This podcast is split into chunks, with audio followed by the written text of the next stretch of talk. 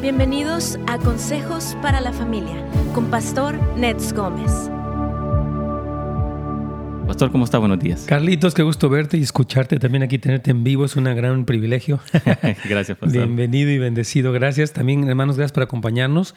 Hoy, como usted sabe, es día de preguntas y respuestas. Tengo aquí una pregunta, vamos a escucharla. Dice, Pastor, el racismo, si el racismo empieza en, por nuestra casa, ¿por qué lo que hablamos en casa vamos a hablar fuera como hablamos en nuestra casa?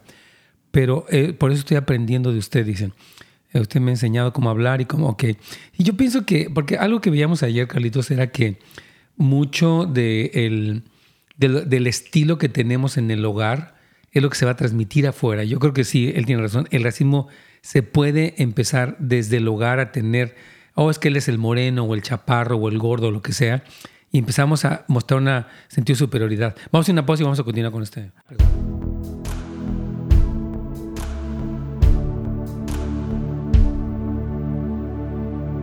Aquí estamos, hermanos, Dios me los bendiga. Saludamos al hermano Armando, que ya está aquí. Te manda a saludar a ti, Carlitos. Él siempre te manda un saludo muy afectuoso. Gracias, también gracias. la hermana uh, Quispe también. Eh, te mando un saludo. Hermana Lolita Lomelí, Dios me la bendiga. Hermano Juan, que también está aquí puestísimo.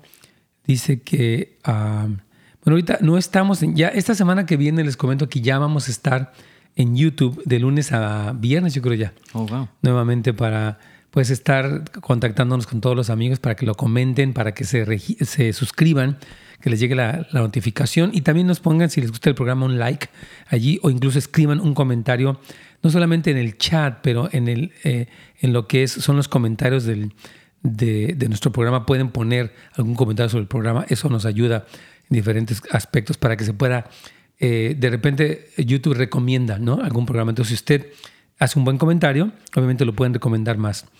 Este, um, y bueno, yo quiero comentar rápidamente, hermanos, que tenemos un seminario para matrimonios que hemos tratado de hacer muy estratégicamente, Carlitos. Queremos sí. hacer, como tú sabes, cuatro viernes, eh, que es el, el, viernes 28 de agosto, empieza la primera eh, sesión eh, y es sobre la comunicación de, eh, en la pareja. Y después el día, el, el, segundo de, los, de las enseñanzas es en septiembre, septiembre 25 y ten, perdón, tenemos el tema de previniendo la infidelidad, es un problema grave entre las parejas. Vienes 23 de octubre, claves para una sexualidad matrimonial sana, y es un tema que me piden mucho. Y después vienes 20 de noviembre, educando juntos a nuestros hijos. Ya tenemos gente registrada en línea. Bien. Les comento que la estructura va a ser así. Empezamos la predicación, que va a estar a cargo de su servidor, después una, un pequeño tiempo de preguntas y respuestas, y después los pastores, como Pastor Carlos, van a estar junto con su esposita y otras parejitas más, unos vamos a estar aquí físicamente en, en, el, en, en, nuestro local y otros van a estar en línea. Pastor Noé está organizando todo lo que es el equipo que va, que va a entrenar, que va a servir a las parejas en línea para profundizar en los temas. Entonces, está muy emocionante. Puede asistir, repito, físicamente está acabando ya los lugares o bien puede asistir en línea. Y uh, en línea, bueno, obviamente el cupo es mucho mayor, pero le comento que va a ser una atención personalizada con líderes de alta calidad como Carlitos. ¿Qué te parece, Carlos? Va a estar increíble, Pastor. Sí, por mucho tiempo la gente ha estado preguntando por un Así seminario, es. por un evento de matrimonios. Y bueno, la dirección de Dios sobre tu vida, que este es el momento de poderlo hacer. Sí. Y es una bendición. Hay mucha necesidad y hay gente que sí realmente necesita escuchar dirección. Y yo creo que sí, va, va a, ser, ser tremendo. Increíble. Se llama Seminario de Matrimonios Unidos más que nunca y lo sentía como que en este momento estemos bien unidos. Tremendo. Así que puede ir para casasdeluz.la casasdeluz.la y ahí usted puede registrarse pronto porque están acabando los lugares y puede registrar. Invite amigos también si pueden estar en línea en otros países, en otros lugares. Va a ser de mucha bendición que ustedes se registren. Ahí está toda la información. Se registra en el sitio de internet de la iglesia. Si usted quiere llamar, puede llamar al 818-998-2931. Repito, 818-998-2931. 29 31 para que podamos, eh, pues que usted pueda registrarse y contar con su presencia. Va a ser increíble. Aquí vamos ya con Radio Inspiración.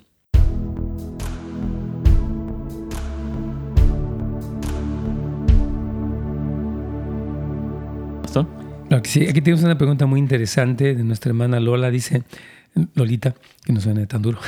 Dice, yo tengo una pregunta. ¿Quiénes son o qué representan los 24 ancianos? ¡Wow! Muy buena pregunta. Los 24 ancianos que están, aparecen por primera vez en Apocalipsis eh, capítulo 4, se encuentran alrededor del trono. Obviamente hay, hay este, cuatro seres vivientes y hay 24 ancianos que están allí. Y en realidad hay algunas posturas teológicas interesantes respecto a quiénes son. Eh, yo tengo una opinión personal, puedo decir, hay quienes dicen que representan a la iglesia, hay quienes dicen que son una serie, un, una, un orden creado distinto a los seres humanos. Nosotros creemos, en lo personal creo, porque mire, ahí ellos dicen, este, en este versículo, ah, dicen lo siguiente, ahí en el versículo 4, dice, y vi Apocalipsis 4, 4. Vi alrededor del trono 24 tronos y vi sentados en los tronos a 24 ancianos vestidos de ropas blancas con coronas de oro en sus cabezas y del trono salían... Entonces están ellos alrededor del trono. Sentimos que al estar coronados quiere decir que tuvieron una victoria, porque siempre la corona en la Biblia es producto de una victoria. El que vence la tentación recibirá la corona de la vida, etc. Entonces creemos que son seres humanos. Otra cosa que nos hace pensar que son seres humanos es que ellos cantan, nos ha redimido para nuestro Dios. Aunque yo sé que también los seres vivientes se unen a esto, pero estos, eh, eh, estos ah, ancianos, precisamente se les llama ancianos que son como alguien maduro, alguien de, edad y alguien, no solamente de edad eh, natural, sino una madurez tremenda, que de hecho durante, a lo largo del libro están de acuerdo con lo que Dios quiere hacer en el cielo. Entonces, creemos que son seres humanos. Repito, hay diferentes teorías. No es tan clara la postura teológica de muchas personas que han hablado muchas cosas, ¿verdad? Entonces, ah, pero sí cuando digamos que arrojan sus coronas delante del Señor, es decir, que la victoria que tuvieron la atribuyen al Señor. Tuya es la gloria, dicen. Tuyo el imperio, tuyo el poder. Y dicen amén cada vez que hay un, una revelación eh, del trono de Dios donde los, cuatro seres vivientes cantan o hablan y, ellos responden entonces creemos que son seres humanos, pero hay teorías. Respetamos las otras posiciones teológicas, no hay un ataque ni nada, pero de acuerdo al contexto bíblico sentimos que así es. Saludamos a hermana Guadalupe aquí, hermana Margarita. También dice que, que Dios nos bendiga poderosamente. Y aquí yo, estaba pensando en una pregunta que se quedó ayer. si tú tienes una, me vas diciendo, Carlitos. Sí, sí pasa. Pero básicamente, un hermano decía aquí que ah, me decía, y me quedé mucho, de hecho hasta la noche estuve pensando en eso, dice, mi, mi padre es, se autodeclaró pastor hace 60 años, estábamos hablando con el pastor Juan de la importancia de pastores que tienen mentores, que los cubren, ayudan, protegen, asesoran, corrigen en su momento. Y él dice que el pastor eh, hace 60 años se autodeclaró pastor él mismo y fundó una iglesia y hoy tiene 5 mil miembros. Pero cuando dice más de 15 iglesias distribuidas, digo, bueno, él envió a esos pastores. ¿O a poco los 15 se autodeclararon? Porque decía Pastor Juan Lee ayer que obviamente ah, hay, puede haber una excepción, pero yo creo que el patrón bíblico que observo es de que el Hijo fue enviado por el Padre, los doce fueron enviados por, por Jesús, Pablo fue enviado por la iglesia de Antioquía, Pablo y Silas, y todo el tiempo vemos que hay un enviar. Entonces nadie va de un llanero solitario. Entonces mientras estamos hablando de una reestructuración de la iglesia, que no de un cambio ni de identidad ni de mensaje. No queremos descuidar el aspecto de eh, la cobertura que proporciona y la necesidad de estar unidos. porque yo le decía, una persona me decía que su pastor no tenía pastor y que se rehusaba a tener alguna cobertura. Y digo, habla mal del pastor el que no tenga nadie que pueda hablar con él. Sí. Eso no habla bien de porque yo soy la autoridad máxima. Yo decía, el poder corrompe y el poder absoluto corrompe absolutamente. Entonces, yo creo que todos debemos de, como dice la Biblia, considerados, Hebreos 10, 24, 25, unos a otros para estimularnos al amor y a las buenas obras, porque no somos infalibles. Entonces, creo que la postura es peligrosa, sinceramente. Entonces, este, eh, si un pastor no tiene ningún tipo de supervisión, autoridad, mentoría, está en peligro, necesita entonces, esto, más bien va dirigido al pastor, porque bueno, ¿cómo le dice el hermano al pastor que a quién se va a someter o lo que sea? Digo, pero no es algo que usted le toca decirle al pastor, pero sí observar y como pastor, hermano, necesitas siempre tener esta, esta ayuda. Yo por ejemplo siento que tengo, bueno, tengo líderes como tú alrededor de, de mí y después también tengo a mi mentor, Mr. David. Tengo a Benjamín, que funge como una, una persona de autoridad. Tengo a Mike también, mi pastor de México, que acabamos de hablar la semana pasada, quien yo sí le he dado, ¿cómo te explicar? Ese lugar donde él puede hablarme, pues sabes que Nets veo esto mal y me ha dicho cosas. Y yo agradezco mucho eso, ¿no? Que tenga personas que me puedan eh, ayudar y corregir. Entonces, todos necesitamos este tipo de relaciones de mentoría. Saludamos aquí al pastor Adolfo, Dios me lo bendiga. Si tienen alguna pregunta también aquí en el chat de netsgomez.com pueden hacerla. Pregunta de la Biblia o de la familia, estaríamos súper dispuestos para responderles. También eh, algunas cosas que de repente se quedan medio pendientes ayer, hoy quiero comentarlas porque de repente, bueno, me están pidiendo mucho al pastor Juan Lee ya quedamos que va a estar viendo por una vez al mes, porque creo que tiene muy buena. Ya me dijo que, que, el siguiente tema que él quiere hablar es acerca de los empresarios. Va a tener a Gino, que es un muchacho coreano también, que es empresario, para hablar un poquitito de, ahora sí que la empresa pospandémica, ¿no? Como habló del mundo pospandémico, la iglesia pospandémica. Él quiere hablar de un poquitito qué postura puede tener una empresa en este momento, que han sufrido, han pasado tiempos muy difíciles para poder responder. Entonces, eso va a ser el día 9 de septiembre es cuando él va a estar aquí eh, hablando acerca de, este tema. Es miércoles 9 de septiembre, efectivamente va a estar aquí hablando Pastor Juan Lee acerca de este tema importante, ah, porque muchas, muchas industrias sí están pasando un tiempo muy difícil. Y lo que hemos hablado y lo que él hablaba ayer, Carlitos, que es ese reset, restart, re, ah, reimaginarse. reimaginarse, todo eso es súper importante. Yo sí creo que la iglesia necesita despertar porque de alguna manera puede quedarse como obsoleta y eso no es buena idea. La iglesia fue hecha, la estructura que Jesús dejó en la iglesia puede sobrevivir persecución, puede sobrevivir todo, porque la iglesia a lo largo de la historia, los 20 siglos de historia que tenemos, ha sobrevivido. Actualmente la iglesia china, la iglesia iraní, la iglesia en los países musulmanes es una iglesia fuerte. Entonces Dios nos dio esta capacidad. Vamos aquí rápidamente con esta pregunta. Esta me dice, Dios le bendiga, pastor, disculpe, ¿qué consejo me puede dar si en la iglesia a la que asisto mi pastor no quiere cobertura o siempre nos ha dicho que la cobertura siempre pide dinero? ¡Wow! Mm. Qué tristeza. Para empezar, mira, a mí sí, vamos a suponer, si Mr. Davis me dijera, dame una ofrenda, le diría, claro, pastor, con todo, todo el amor de Dios. Nunca me la ha pedido mis mentores, ¿no? O mis, los que considero mi cobertura. Este, pero yo creo que, otra vez, eh, el que el pastor tenga una mentalidad donde él es la autoridad suprema, no es sabio. ¿Qué, piensas de esto, Carlitos? Nos quedan 44 segundos, pero quiero escuchar lo que piensas. Es, es, es, importante lo que tú estás diciendo, Pastor, porque sí eh, necesitamos realmente estar bajo la cobertura de alguien, realmente, ¿no? Como tú bien lo estabas diciendo al principio, necesitamos rendir cuentas, ¿no? Siempre. Últimamente tú nos has dejado que nos conectemos con nuestros hermanos, ¿verdad? Y lo estamos haciendo, estamos orando unos por otros, estamos hablando. Es una bendición eso. Y es increíble porque podemos, ah, sentimos una paz porque realmente estamos ah, realmente siendo vulnerables. Sí. Y eso es importante y eso nos ayuda a poder mantenernos. Así es. Vamos a ir a una pequeña pausa.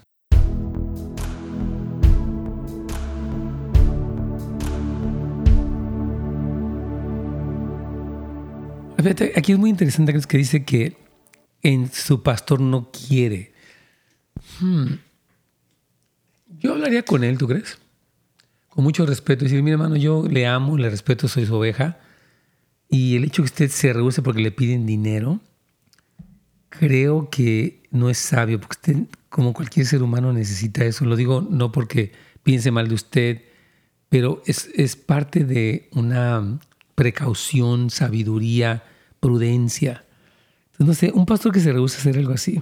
Pero no es tanto, porque lo que está hablando es más que todo cuestión de dinero. Sí. ¿Verdad? Porque él, porque le piden dinero, dice que es el dinero. Sí. No, así no, la verdad es un mal síntoma. Yo quiero decir, hermana, ¿qué hace con él? Ore por él, yo creo, y siga pues pesando su testimonio, básicamente. Esperemos que dé buen fruto y que no, que no pase nada raro con él. Dice nuestro hermano Omar de Portland y le dejo saber que ya nos inscribimos al seminario. Omar, oh, bienvenido al seminario. Estamos muy emocionados y expectantes. Qué gusto, Omar. Bienvenido tú y tu esposita de Portland, Oregon. Eh, platícanos cómo está en Portland todo allá. Sabemos que las protestas han seguido. No sé qué tan grave esté. Tú que estás cerca, nos puedes poner ahí alguna nota. Pero sí, hermanos, pueden registrarse en casasdeluz.la para nuestro seminario que empieza. Son cuatro viernes. Estoy pensando, Carlitos, que vamos a tener una segunda parte tal vez en enero, febrero. A principios de, otras dos, tres eh, temas así fuertes que, la, que están pidiendo para poder seguir apoyando a las familias. ¿Qué te parece? Perfecto, va a estar increíble. Y sí, lo, lo, lo, la bendición de esto es que en línea es ilimitado, o sea, pueden conectarse de cualquier parte del mundo. Y, sí. y esto es importante, realmente recibirlo. Y los que vienen, ahorita Nuecito está preparando para un promedio de 100 parejas en línea. Él dice que es tremendo. Él está ayudando a coordinar todo lo que son las parejas que van a apoyarlo a estar en línea. Entonces queremos que siempre se da el mensaje, hay preguntas y respuestas y después que haya un momento, tú sabes, de reflexión, de profundizar muy importante con pastores súper capacitados como Carlos Alfaro, quien se encuentra aquí con nosotros. Aleluya. Carlitos, gracias. Amén, pastor. Dice la hermana aquí. Ok, ya, ya tengo esa pregunta, ya la contestamos. Perfecto. Este, uh, pues hoy está muy tranquilo, no tienen tantas preguntas. Como tenemos problemas también allá en la, con la conexión. Oh, por eso no. Pues ustedes que están aquí, hermanos, en el chat de Pastor Nets Gómez, pueden, por favor, este, anotarnos sus preguntas aquí y ya saben que estamos para servirles. Y yo, este, ¿tú qué sentiste? ¿Escuchaste los, los programas de, de hermano Juan Lío, no? Sí, no, sí.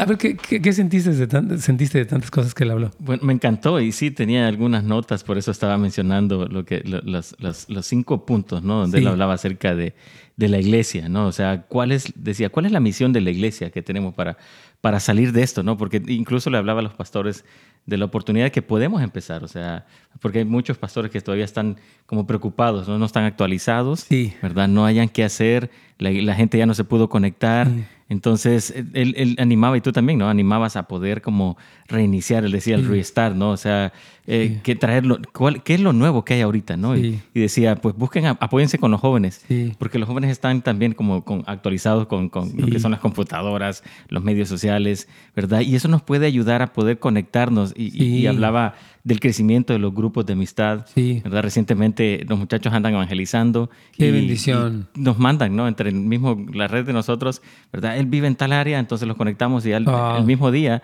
se están conectando en los grupos de amistad, increíble, recibiendo a Cristo, ¿verdad? Y creciendo jóvenes Sí. también. Entonces yo creo que esto es algo que tenemos que como estar dispuestos a cambios, Sí, ¿verdad? A lo nuevo. eso. Así es. Sí, porque el pastor que se queda como que quiere, o sea, añora la normalidad anterior y no se adapta, no, está, no se encuentra en un buen lugar y por eso sí sentimos que es muy importante que de verdad tengamos esta capacidad para adaptarnos. No estamos hablando de, ni de cambiar el mensaje, mucho menos la palabra, eh, simplemente el método que se está utilizando para el pastoreo de la iglesia y para el, para el crecimiento de la iglesia. Entonces, muy importante. Vamos a contarnos ya con la inspiración. Tengo aquí una pregunta, nuestra hermana Sonia, y si usted tiene otra pregunta, ya sabe, puede eh, llamarnos o bien escribirnos aquí en el chat para poderle responder. Así que aquí vamos ya con todo.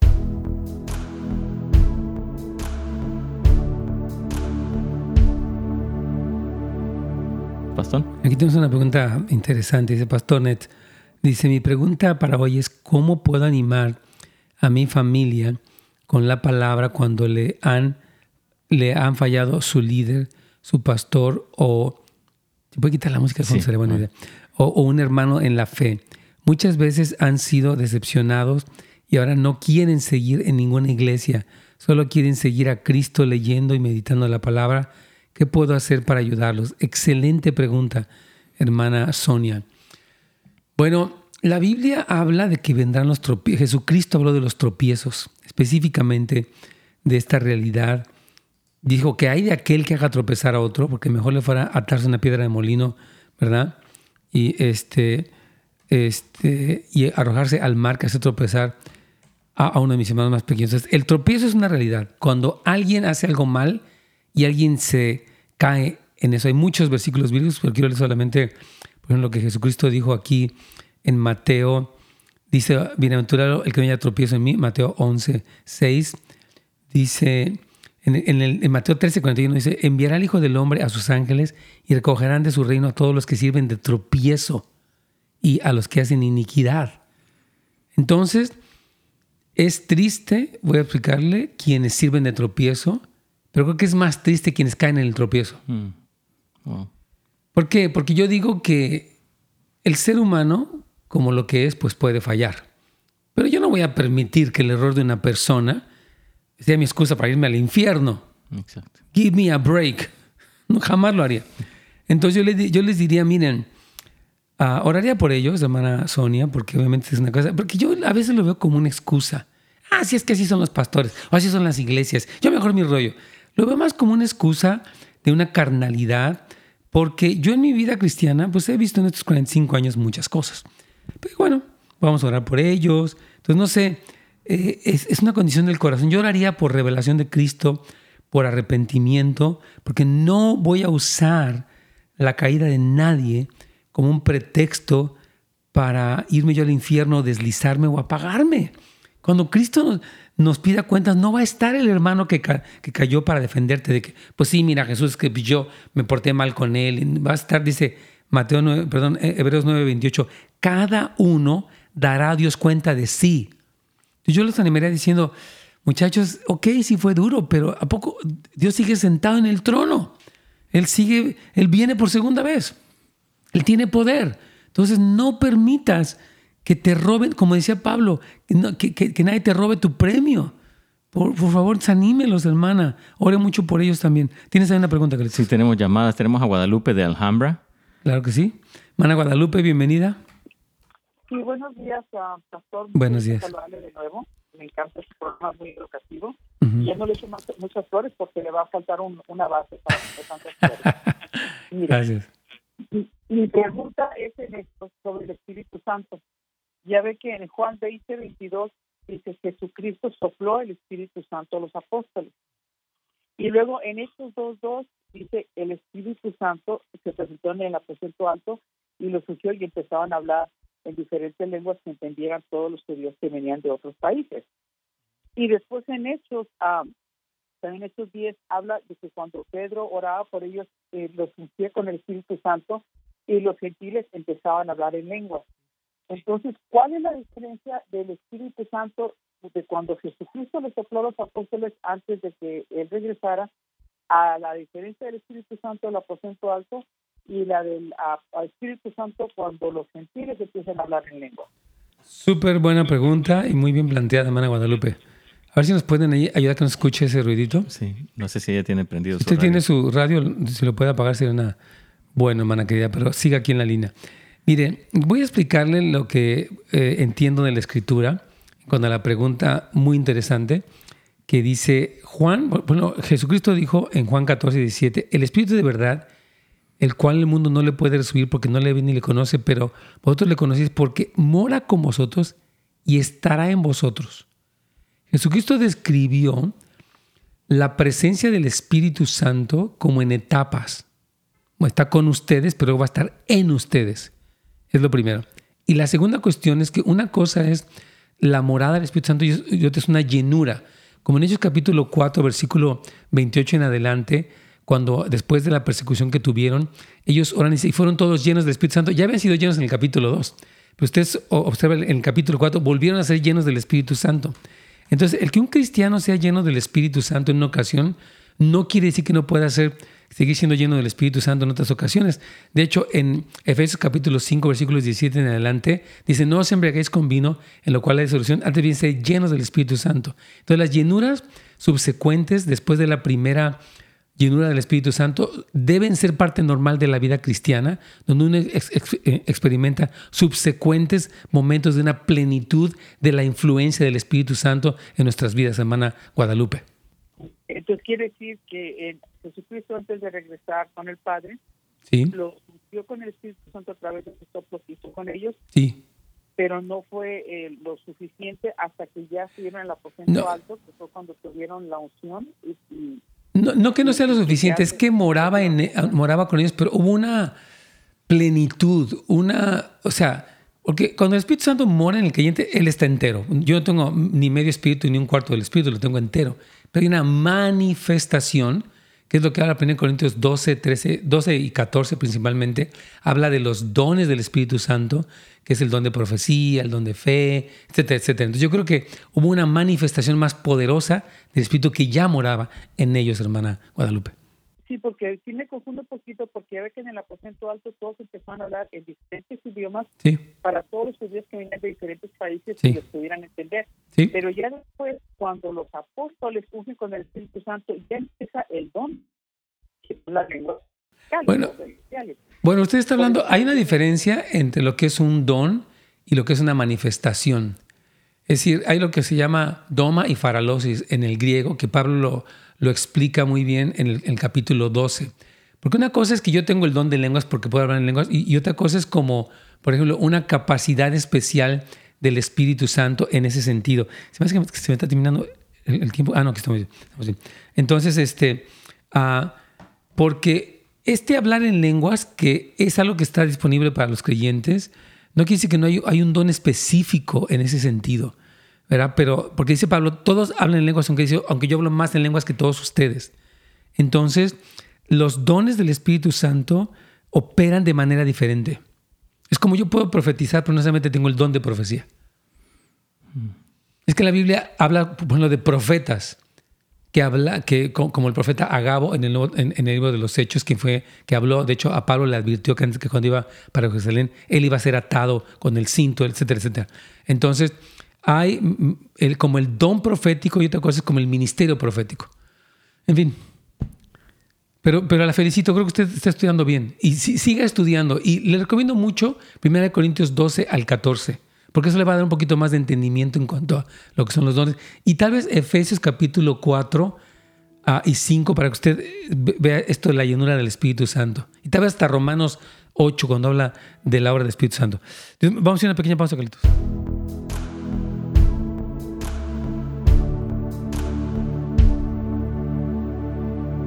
Excelente.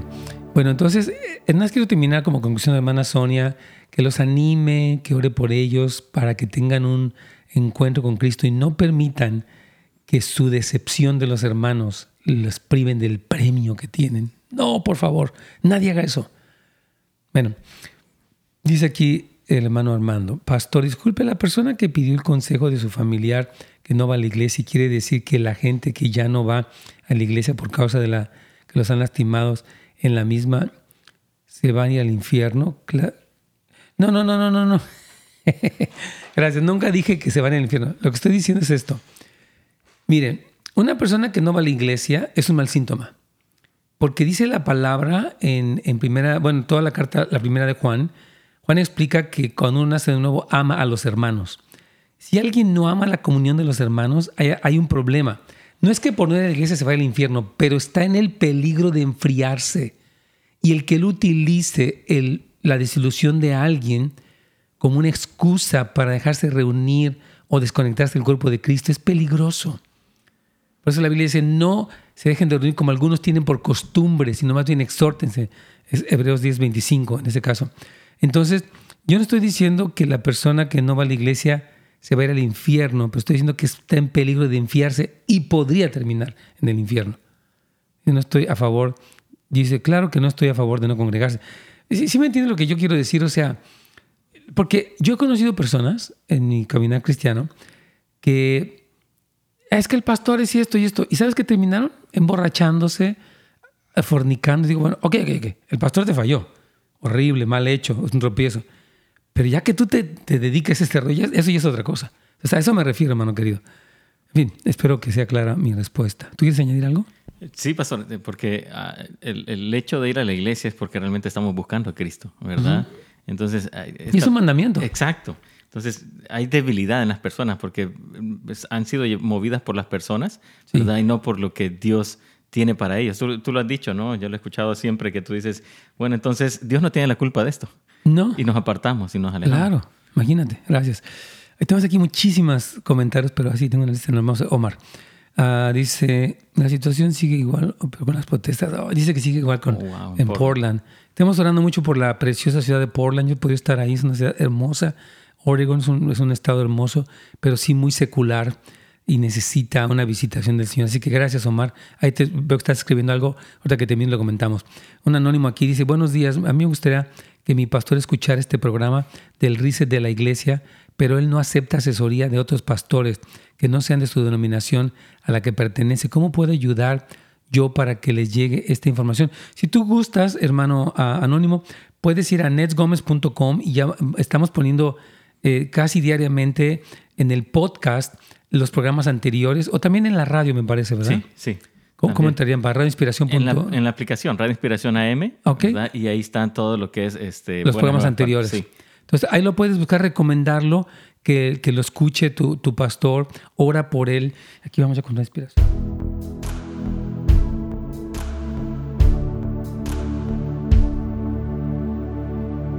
Así que bueno, tenemos a- aquí Pastor Nets y tenemos a Sam en la línea. Y vamos. Hermano Sam, ¿cómo está? Bienvenido. Sí, no, estaba leyendo, bueno, cuando leía la Biblia salía una pregunta, ¿no? Que, bueno, también se escucha en las prédicas que no hay justo ni a un uno, ¿no? Eh, de Romanos 3.10, que se oye muy bien, digamos, eh, en los sermones. Pero a la vez también de esta misma prédica dicen que tenemos que vivir por la fe y usan también el versículo, más el justo por la fe vivirá. Entonces, por un lado se dice que justo ni a un uno, pero también se dice que tenemos que vivir como el justo, puesto que dice Romanos, pues también, ¿no? Este, más el justo por la fe vivirá, y también hay otros versículos cuando dice la oración del justo es eficaz, y creo que, ¿verdad? Yo soy la oración de los justos. Suena como una contradicción, ¿verdad? Esa parte, pastor, a ver cómo... Pues, Sí, claro, claro, que sí. aparentemente ha- habría, pero yo creo que la contradicción estaría en, en- en la mente de las personas, pero no creo que en la palabra, ¿no? Seguro. Si lo que está diciendo es que no hay justo ni a uno por sí mismo, nadie puede ser justo por sí mismo ante Dios. Entonces, es solamente, este, dice la palabra, y de hecho se lo voy a leer aquí ah, en este texto, para que usted sepa que se fíe, porque cuando dice que no hay justo, ningún hombre por su propia justicia tiene nada. Mire cómo dice primera de Pedro 3:18, porque también Cristo padeció una sola vez por los pecados, el justo por los injustos, para llevarnos a Dios, siendo la verdad muerto en la carne, pero vivificado en el Espíritu. Entonces, el justo lo es en Cristo porque Él nos imputó su justicia. Pero el hombre, ningún hombre hay justo. Y lo dice, de hecho, Pa- Pablo está citando a, a Isaías específicamente. Dice, no hay justo ni a uno, no hay quien haga el bien, no hay quien busque lo bueno. Y luego dice Isaías 53, todos se apartaban por su camino, cada que, etc. Entonces, el hombre sin Dios no tiene forma de ser justo. Cuando Cristo viene es lo que se llama la justificación. El, el acto de justificación es el acto por medio del cual Jesucristo nos coloca en un estado de estar de ser justos ante Dios, no por nuestras propias obras, sino por su obra redentora en la cruz. De hecho, eso lo dice, por ejemplo, aquí dice, eh, 1 Corintios 1.30 dice más, por él estáis vosotros en Cristo, el cual nos ha sido hecho por Dios sabiduría, justificación, santificación y redención. Entonces, aunque pareciera una contradicción que el hermano la, la está haciendo notar muy bien, obviamente se refiere a que no hay justo ninguno por sí mismo, pero el Señor nos justifica y entonces como justos vivimos por fe.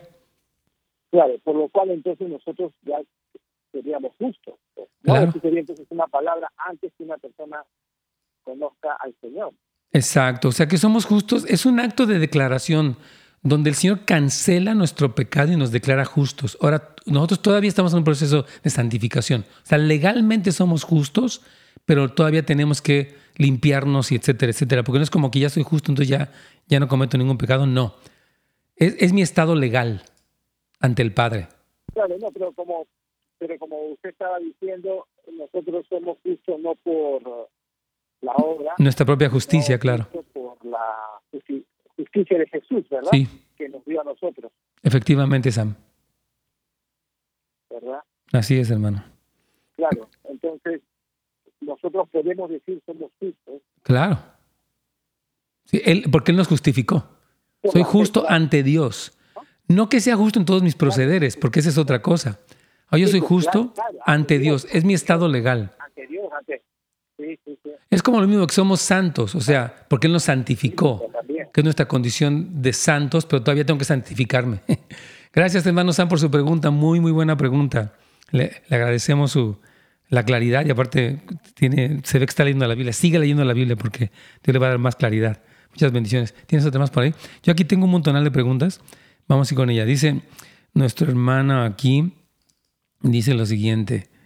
Ah, déjame ver, tengo muchísimas preguntas aquí. Dice, aquí está la persona rápidamente. Dice, Pastor, buenas tardes. Eh, ¿Qué piensa usted de ayunar un día cuando vas a trabajar? ¿Usted cree que está bien de 6 a.m. a 12 p.m.? Muchas gracias. Yo creo que el intento que el hombre tiene de abstenerse de alimentos con el propósito de buscar al Señor es correcto. El ayuno es eso. Ahora, obviamente un ayuno un poco más prolongado tiene un poco más de efectividad en el sentido que hay más dedicación. Ahora, yo he hecho ayunos trabajando, porque a veces que, si haces un ayuno largo, pues no que dejes de trabajar 40 días, ¿verdad? Digamos, en caso de que sea un ayuno de Daniel o un ayuno un poquito más fuerte. Entonces, se puede tener la actividad, pero nuestra meta es, es un estado de humillación y de reconocimiento de quién es el Señor y de búsqueda. Tenemos un hambre del Señor. Entonces, creo que lo puede hacer, no hay problema, creo que sí. Este, y lo puede ir haciendo crecer un, eh, un poquito más mientras va agarrando más condición, yo le llamaría. Tenemos una llamada de Texas. O vamos directamente con, la persona. Mariana. Mana Mariana, bienvenida. Dios bendiga, pastor.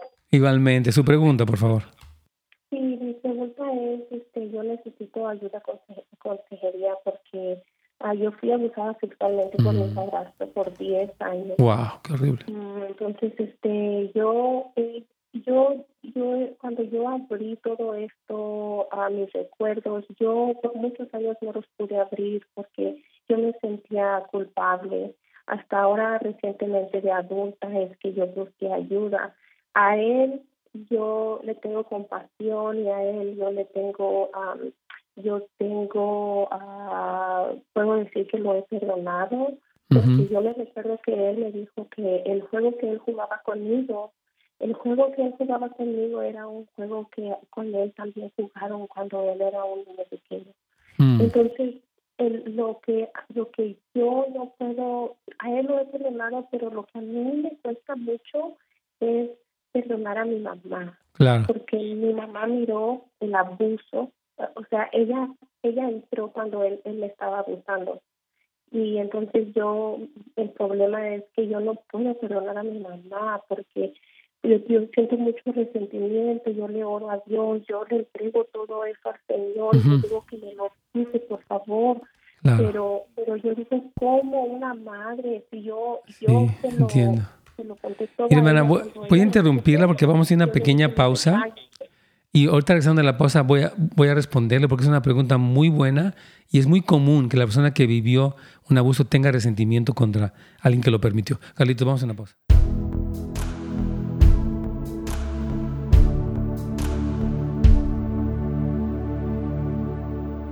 Muy bien. Bueno, dice aquí la hermana Pineda, Dios le bendiga. ¿Por qué hay personas que tienen miedo a hablar en lenguas? Y cuando somos bautizados en el Espíritu, una manifestación es hablar en lenguas. Y si se puede ser bautizado en el Espíritu y no hay que hablar en lenguas. Bueno, no sé por qué tengan miedo, imagino que es como sienten raro, pues si conocen la Biblia, pues van a poder quitarse ese miedo. Entonces yo creo que necesitan enseñanza. Y uh, sí se puede ser bautizado y no hablar en lenguas. Claro, yo creo que las personas pueden ser llenas del Espíritu Santo y no necesariamente hablar en lenguas. Pablo dice que él recomienda que todos hablen en lenguas, pero no dice como que es un requisito, que si no hablas en lenguas estás mal o no tienes al Espíritu Santo. Pablo nunca lo dice, aunque recomienda que anhelen los mejores dones. Y uh, dice, pero sobre todo que profeticéis. ¿Te acuerdas que dice eso ahí? Bueno, hermana Quintanilla dice, ¿qué se hace cuando estás viviendo que una persona que es cristiana vive una vida haciendo cosas que no son correctas y eh, ves que le va bien en todo. ¿Usted cree que soy envidiosa? Bueno, hay muchos paganos que les va bien. O sea, el que le vaya bien no quiere decir que esté bien. Es más, si le va bien haciendo mal, está en un lugar peligrosísimo. Según el Salmo 78, ¿verdad? habla de, ¿te acuerdas que dice que casi me desvié? Este, no te lo Ah, hasta que. Ah, ese es 63, perdón. Salmo 63. Creo que es el que dice esto. No me acuerdo, 68. Ah, Dios mío. discúlpeme. Salmo 68, discúlpeme. Ese salmo habla acerca de cómo eh, este hombre se confundió. Uh, ahorita. Hasta que ya. Aquí lo tengo ya. Ahora sí, el salmo es el salmo 73. Me 63. Okay. 73. Léalo, hermana querida. Salmo 73 explica, dice que cuando él vio que los impíos prosperaban, como que se sacó mucho de onda, ¿verdad? Ah, porque, bueno, dice, dice que él es cristiano y vivía haciendo cosas incorrectas y le va bien. Ahora, esa pregunta que a mí me, perdón, pero me, me, desespera un poco esto. Le va bien. El que tenga dinero no quiere decir que le está yendo bien. No sé cómo definiría que le está yendo bien. Porque yo defino que le va bien a alguien cuando está prosperando en su relación con Dios, madurando espiritualmente, su familia está en victoria, sus finanzas pues, también, pero mucha gente define su único, está bien porque tiene un carro nuevo, que es una deuda.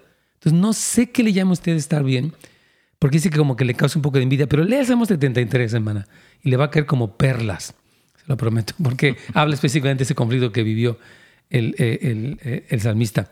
Dios le bendiga, Pastor Nes. Pregunta, me dicen que yo como cristiano no debo utilizar la palabra carnalito. Carnalito, sí. A, mis hermanos en sangre. yo lo escuché hace años. Pero antes estábamos mucho en México. Oh, ¿Qué pasó, carnal? Hasta todavía Juan lo dice. Eh, y la palabra carnal en la Biblia tiene que ver con alguien que está en la carne. Ahora, lo que en México se utiliza, tú eres mi carnal, es que somos como hermanos, ¿no? Entonces, el que digas carnalito, uh, o sea, yo no tengo ningún problema, sinceramente, que lo use, pero hay alguien que es muy religioso, que es muy quisquilloso, que no digas carnalito, hermano. Yo no estoy carnal, o sea. Algo cultural, ¿no? O sea, algo cultural. Eh, pero si a alguien no le gusta, pues no lo hagas. Yo creo, ¿no? Sería lo más indicado que si alguien se siente incómodo, pues no lo use. Pero yo no, yo no me condenaría por usarlo. Es una acción cultural. ¡Eh, carnal! ¿Qué pasó? No es muy mexicano eso. No sé, en El Salvador no usan eso, ¿eh? No, en El Salvador es voz. Voz. Por ejemplo, utilizan escuchado otra palabrita que dicen? Ah, bueno, en fin, pero sí. ahí tienen otras palabritas más. Voy a buscar el diccionario.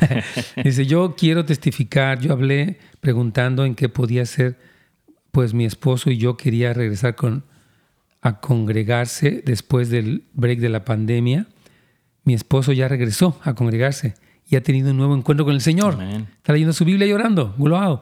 Esto me trae tanta paz y me da gozo y estabilidad de saber que Él, como sacerdote de la casa, está en comunión y buscando a Dios. ¡Wow! Hermana Janine, nos encanta compartir el gozo de un esposo que se reintegró a la iglesia y está echándole muchas ganas. Así que que Dios me lo super bendiga a este varón y a usted obviamente la celebramos.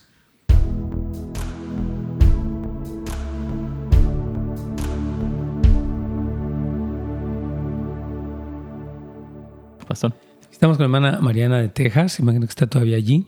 Ella nos cuenta una cosa muy horrible que ella vivió, fue abusada sexualmente por su padrastro.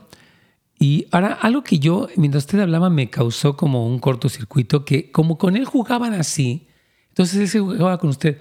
Él no es inocente, porque usted ya era, era una menor, era su hijastra, y aunque hubieran jugado, eso es un abuso sexual. Entonces, yo le pediría que no lo justificara, no para que lo odiara, pero para que lo perdonara bien y lo ubicara. Porque yo entiendo que ella está dolida con la madre, porque a pesar de que vio eso, no detuvo al padrastro y entiendo su gran disgusto. El problema es este, que mientras usted no perdone a su madre, usted es la que recibe el perjuicio. Usted no experimenta paz de Dios, usted permanece con amargura, usted ah, no se puede sentir como en contacto con Dios, etcétera. Entonces, usted no perdona a su mamá porque su mamá se lo merezca, o porque le pidió perdón, o porque cambió, sino porque Dios se lo manda a usted y lo, le hace bien a usted. Entonces usted sí puede perdonarla. Cada vez que Dios nos dice perdonad, nos dice si sientes, mm. si no te es muy difícil, si estás de buenas, nos dice perdonad. Entonces es un mandato, Señor, yo la perdono, yo suelto la gran ofensa que mi madre me hizo al permitir que su esposo me tocara y no hiciera ya nada. Suelto el coraje, la frustración, la indignación, porque mientras usted queda resentida, usted está atada. ¿Verdad? Es como si usted se tomara el veneno y, esperara que su mamá se muriera. Digo, no, es el caso, pero la, que se está dañando es usted, mi hermana Mariana. ¿Sí me entendió lo que estoy tratando de decirle? Sí, pastor, sí, sí, es, es muy correcto porque desde que yo he abierto mis recuerdos yo vivo amargada. vivo amargada, entonces yo no puedo disfrutar mi propia familia y no me gusta eso. Entonces yo le quiero recomendar dos cosas, mire.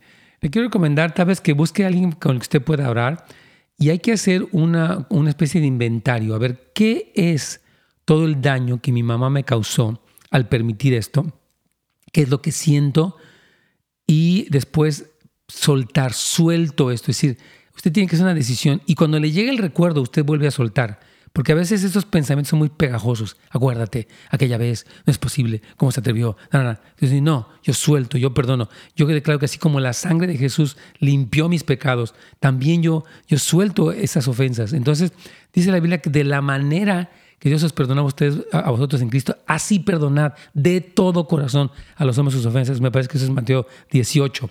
Entonces le quiero animar que usted sea específica y que trabaje con alguien más que le ayude porque, para que usted pueda disfrutar de la vida y vivir más libre, hermana querida. El libro este, pastor, Ocho Decisiones Sanadoras, se le ayudaría mucho. Seguro, de John Baker. Sí.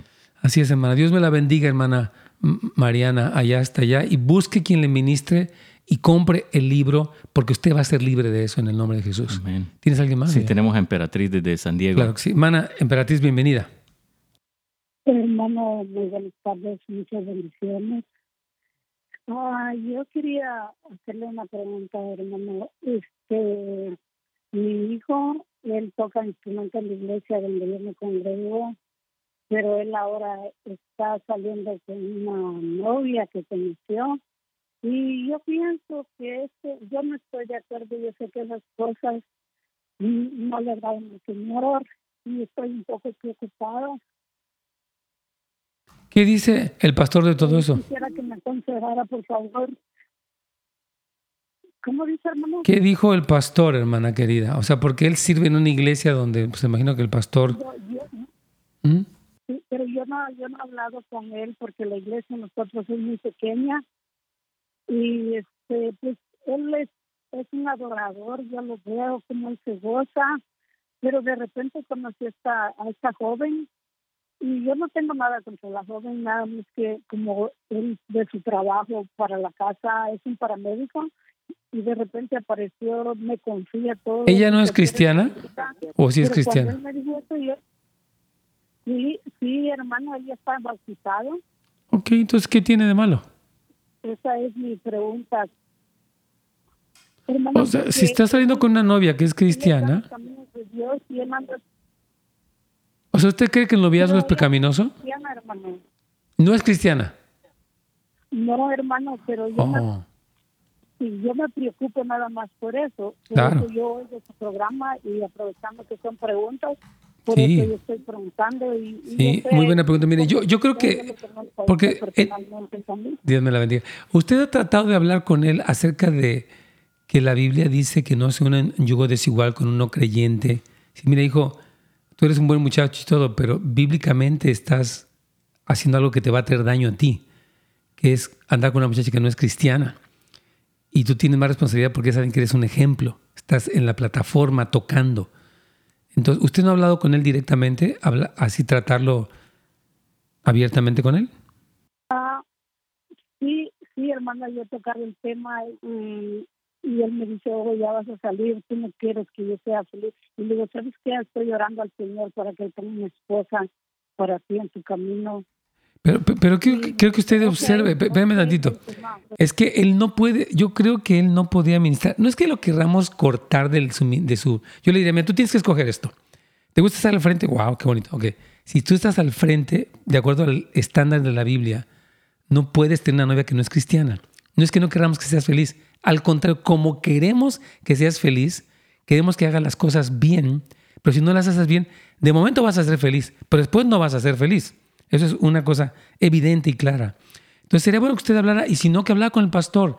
La meta no es quitarlo, la meta es ubicarlo, y si él se arrepiente, pues qué bueno, va a ser preservado de algo que Dios no aprueba y que él no le va a ir bien por hacer las cosas a su manera.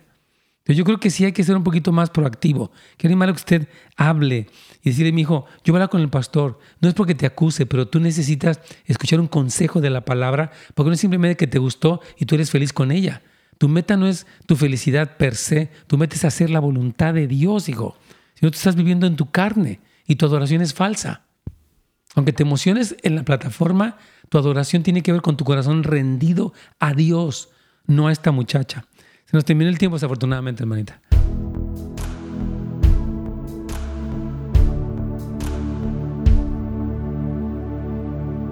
Muy bien. Bueno, aquí tengo este, algunas preguntas que tú, y tú me vas a ayudar. Muchas. Carlitos, vamos a ver. Mi hermano Roberto dice que es lo siguiente. Vamos. Disculpenme, es que tengo muchas preguntas aquí. Mm. ¿Qué se hace cuando estás viviendo con una persona que es cristiana? Ok, dice que está, que está envidiosa. Dice que gracias, que ya entendiste. Juan, dice Dios le bendiga. Pregunta, me dicen que yo como cristiano no debo utilizar... Ah, ya, ya sale el canalito. y la de Matos. Pastor, ¿cómo saber si estoy endemoniado o si es problema psicológico? ¿Cómo saber si está endemoniado o si es problema psicológico? Um, bueno, es que depende qué es lo que esté él sintiendo o manifestándose, ¿no? Realmente sobre su vida, para poder hacer una evaluación, porque así nomás yo creo que no se puede. Pero realmente cuando es algo ah, espiritual, realmente es, algo que está en contra de la voluntad de Dios, ¿no, Pastor? Efectivamente. Yo creo que, más te, animaría, querido amigo, a que fueras con un mentor, un, un líder, para que hablaras con él.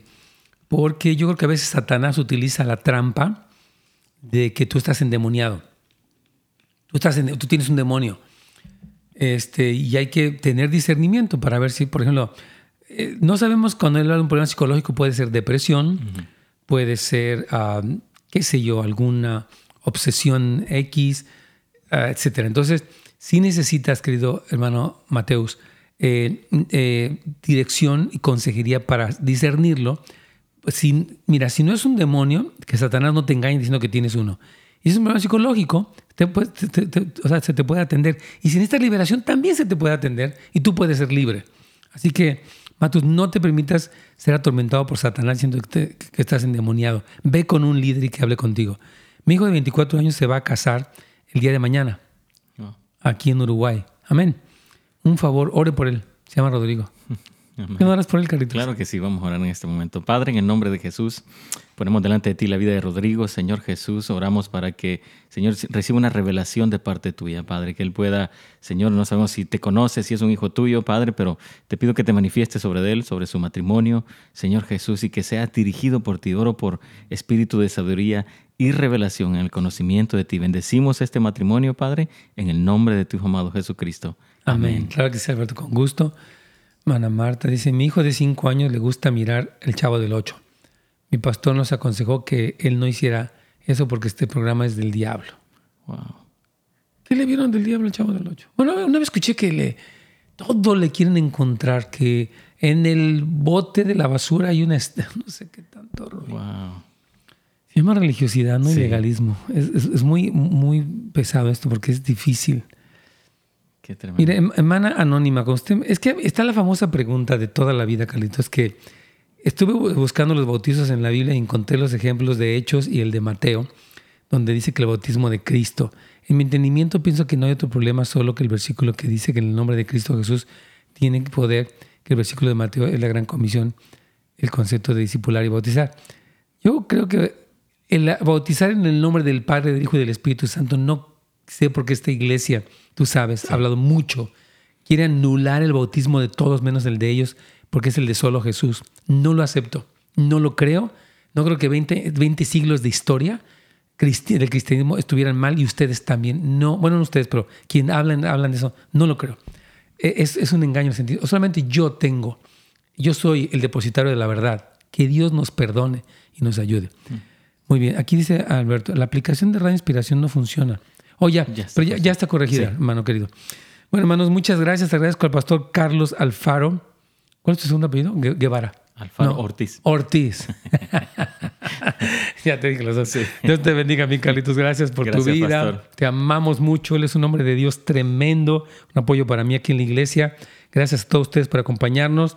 Hermanos, nos vemos primeramente Dios el lunes. Estén muy al pendiente. Regístrense para el evento de matrimonios. También tenemos pasión por Jesús. Amén. Pasión por Jesús del 10 al 13 de septiembre. Benji Núñez, Mariano Senawald, va a estar hasta ah, Marcos Brunet. Increíble. Entonces, todos en línea, obviamente. Regístrense, por favor. Vayan a nhop.la. nhop.la. Un evento profético, una palabra de Dios. 10 al 13 en línea. Pasión por Jesús. No se lo pierda, por favor. Esperamos que puedan conectarse con nosotros. Un abrazo para todos, Carlitos. Bendiciones. Bendiciones. Gracias por sintonizarnos. Para más información y otros programas, visite netsgomez.com.